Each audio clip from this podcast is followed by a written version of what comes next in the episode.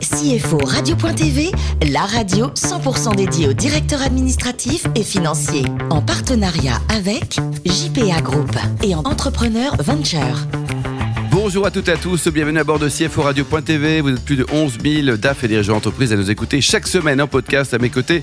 Pour co-animer cette émission, Jacques Potvin, président de JPA International qui compte 175 bureaux dans le monde. Bonjour Jacques. Bonjour Alain. J'accueille également Jean-Yves Bajon, président et cofondateur de Smart Trésor. Bonjour Jean-Yves.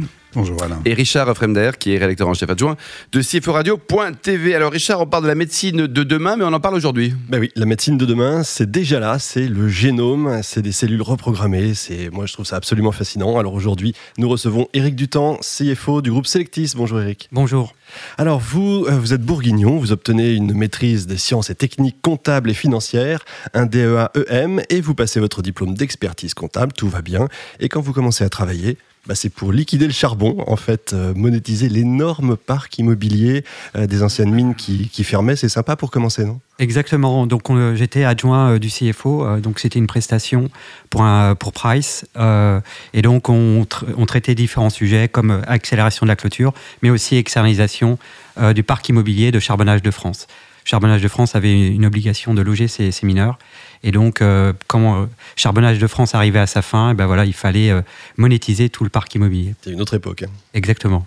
Ensuite, vous entrez au cabinet Salustro Redel, on vous remet le dossier Vivendi, vous travaillez à la conversion des French Gap en US Gap pour préparer l'introduction en bourse au Nasdaq, mais quelques temps plus tard, vous voyez débarquer la police judiciaire pour des saisies, c'est l'affaire Messier, encore un dossier simple. Hein. Exactement, oui. Euh, donc euh, le dossier Vivendi était un dossier euh, passionnant. quand je suis arrivé, donc j'ai travaillé sur l'introduction sur le Donc là, j'étais que senior, mais vraiment avec le avec le cabinet Salus Redel, on était vite mis à, l'épreuve. Et, donc on a travaillé. J'ai particulièrement travaillé sur l'élément le, principal de réconciliation entre les French et les US Gap, qui était sur le goodwill. Et c'est pas fini parce que KPMG rachète euh, le cabinet. Vous partez pour New York, vous travaillez sur le dossier euh, Cablevision, gros dossier de soupçons de fraude. Ça continue au stock option et le CEO est emprisonné. Vous passez ensuite aux transaction services et c'est la chute de Lehman, la crise des subprimes. Euh, vous, vous avez connu la guerre, hein, on peut le dire. Exactement. Donc oui, la rentrée a été, a été compliquée. exactement. Il y avait moins d'activité, mais après, bon voilà, c'est reparti. Et donc je travaillais dans tout ce qui était cession et acquisition pour tout petit d'activité euh, aussi bien des petits deals à 5 euh, millions d'euros et des gros deals à, 3 milliards d'euros. Ah, c'est incroyable. Et en parallèle, bah, vous passez un MBA, euh, un MBA enfin, en part-time. La question de quitter KPMG se pose. Et voilà qu'arrive l'opportunité Selectis. Exactement. Euh, donc, euh, au travers de, cet MBA HEC, euh, j'ai travaillé, j'ai fait deux missions. Une pour Air Liquide, qui devait repositionner un de ses business en Chine. Donc, je suis allé en Chine. Et aussi pour Thales, dans tout ce qui est Smart Cities en Pologne. Donc, c'était une expérience. Et par relation, j'ai été mis en contact avec, avec Selectis, qui cherchait son DAF après, après l'IPO sur le Nasdaq. métier de l'entreprise, c'est quoi exactement? Selectis?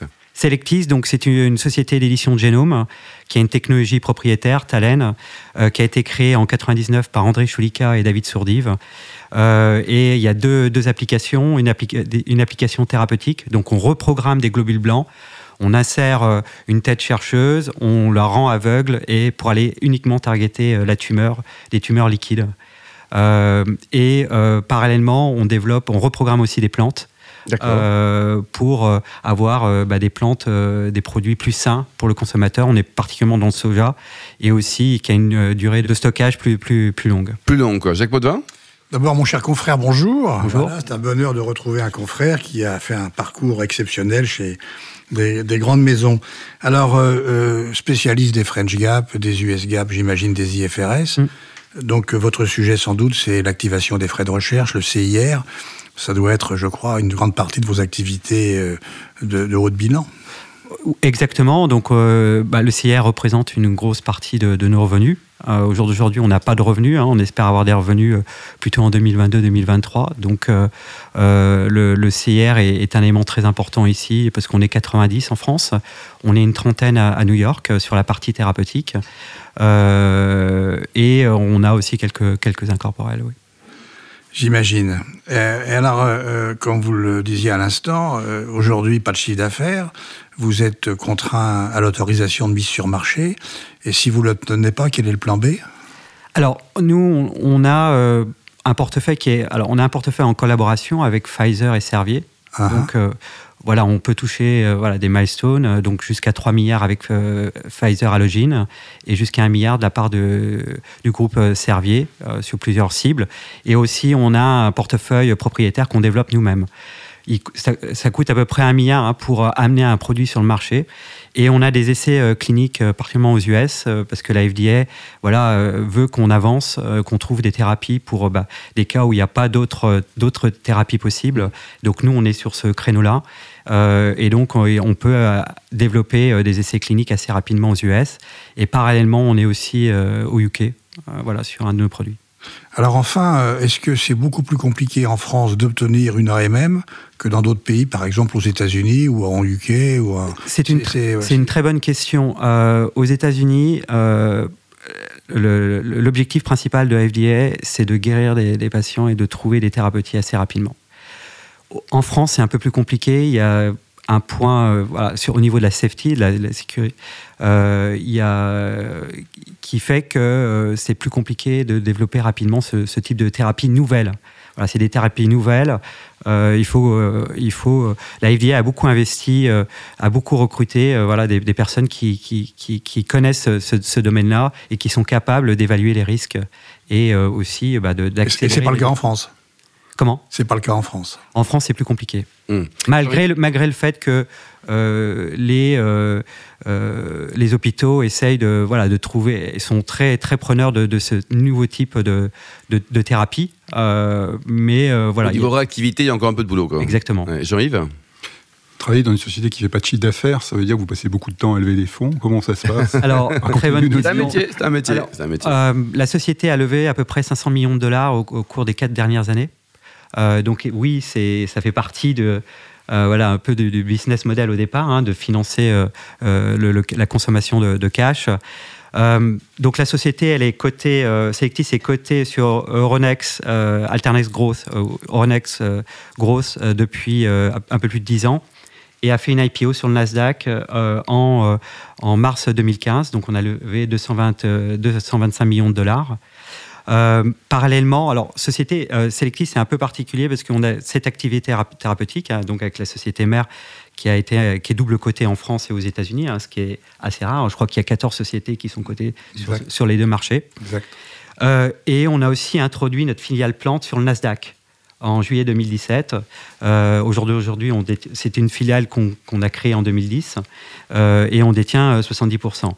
Ce qu'il faut savoir, il y a à peu près, il y a peu près 50% de l'actionnariat qui est américain et à peu près 35% de fonds américains euh, qui sont à notre capital. Euh, donc oui, euh, la société a décidé d'aller sur, sur le Nasdaq parce que le rapport entre une levée en France et une levée aux États-Unis, c'est de 1 à 5. Donc euh, c'est comme ça qu'on a pu euh, lever 200 et financer et financer le. Au total, vous avez combien Vous avez levé quoi? 500 millions au total? 500 millions sur les quatre dernières années. Ça fait des sous quand même, hein Exactement. Euh, on a levé l'année dernière 190 millions de dollars pour Selectis et, et 64 millions de dollars pour notre filiale Calixte. J'arrive est-ce que du coup, il n'y a pas de façon un peu irrémédiable une forme d'américanisation de la société quand finalement les capitaux viennent plus euh, du continent américain euh, que de l'Europe? Comment ça se passe finalement dans l'évolution même de la culture de l'entreprise? C'est une très bonne question. Euh, c'est vrai qu'au départ, c'est une société française, hein, mais on a un développement de nos activités thérapeutiques aux US. Hein. on a trois essais cliniques aux US alors, et un au UK. On n'en a pas en, en France. Et euh, Calixte, euh, notre filiale plante, est vraiment une société américaine. C'est une société domestique, considérée comme domestique, donc qui publie des US GAAP. Et nous, on publie des FRS. Donc on fait des réconciliations US GAAP et FRS de manière trimestrielle. Donc il y a une exigence en termes d'information financière assez importante. Et dites-vous, Eric, le plus haut métier du monde, c'est DAF ou pilote de chasse? C'est vrai que voilà, euh, mes, mes parents m'a- m'avaient emmené à un meeting aérien et il y avait notamment des, des pilotes de chasse et j'ai eu la chance de, de rentrer dans, dans, dans Et un vous des avez rêvé, quoi. Exactement. Après, on m'a dit, écoute, t'es un peu petit, t'as des lunettes, euh, voilà, c'est pas forcément le profil. Allez, passe ton Et- bac. Voilà. Et après, voilà, plutôt la, plutôt la finance. Bon, par contre, en marathon, vous êtes super bon. Quel est votre meilleur temps? Parce que je, je- suis très surpris positivement. Bravo. Alors, j'ai fait euh, le Paris-Versailles en moins d'une heure et euh, j'ai fait le marathon de Paris en 2h40. 2h40. euh, Donc, ça fait à peu près 17 km/h de moyenne sur le Paris-Versaille avec une petite côte quand même. Petite côte, quoi. Côte. ouais. Et euh, Ouais, 16, Sur là, baissé la côte un peu. voilà, 16, km/h euh, sur, sur le marathon. Et il paraît que vous courez également au pays de, de Donald Trump hein, pour lever des fonds? Exactement. euh, donc, je suis localisé à New York euh, et, et donc euh, voilà, euh, euh, très belle, très belle expérience. Euh, C'est vrai que tous les investisseurs sont, enfin, les gros investisseurs sont, aux États-Unis, donc euh, il faut une proximité. Et aussi, on a des gros projets euh, aux États-Unis. On monte une manufacturing facility euh, en Caroline du Nord, donc voilà, des, gros gros projets. Et c'est vrai que le groupe a plutôt tendance à aller du côté des États-Unis. Et pour communiquer. Alors, côté foot, hein, là, on raisonne sur la France, pas le soccer. Vous êtes plutôt PSG, Marseille ou Lyon? C'est une très bonne question. Je suis d'origine, je suis d'origine de, de, de- de Lyon, donc c'est vrai que mon cœur va La plutôt. concurrence euh, voilà. naturelle, la génétique. Et, et après, euh, moi, c'est pas une question d'équipe, c'est une question de beau jeu.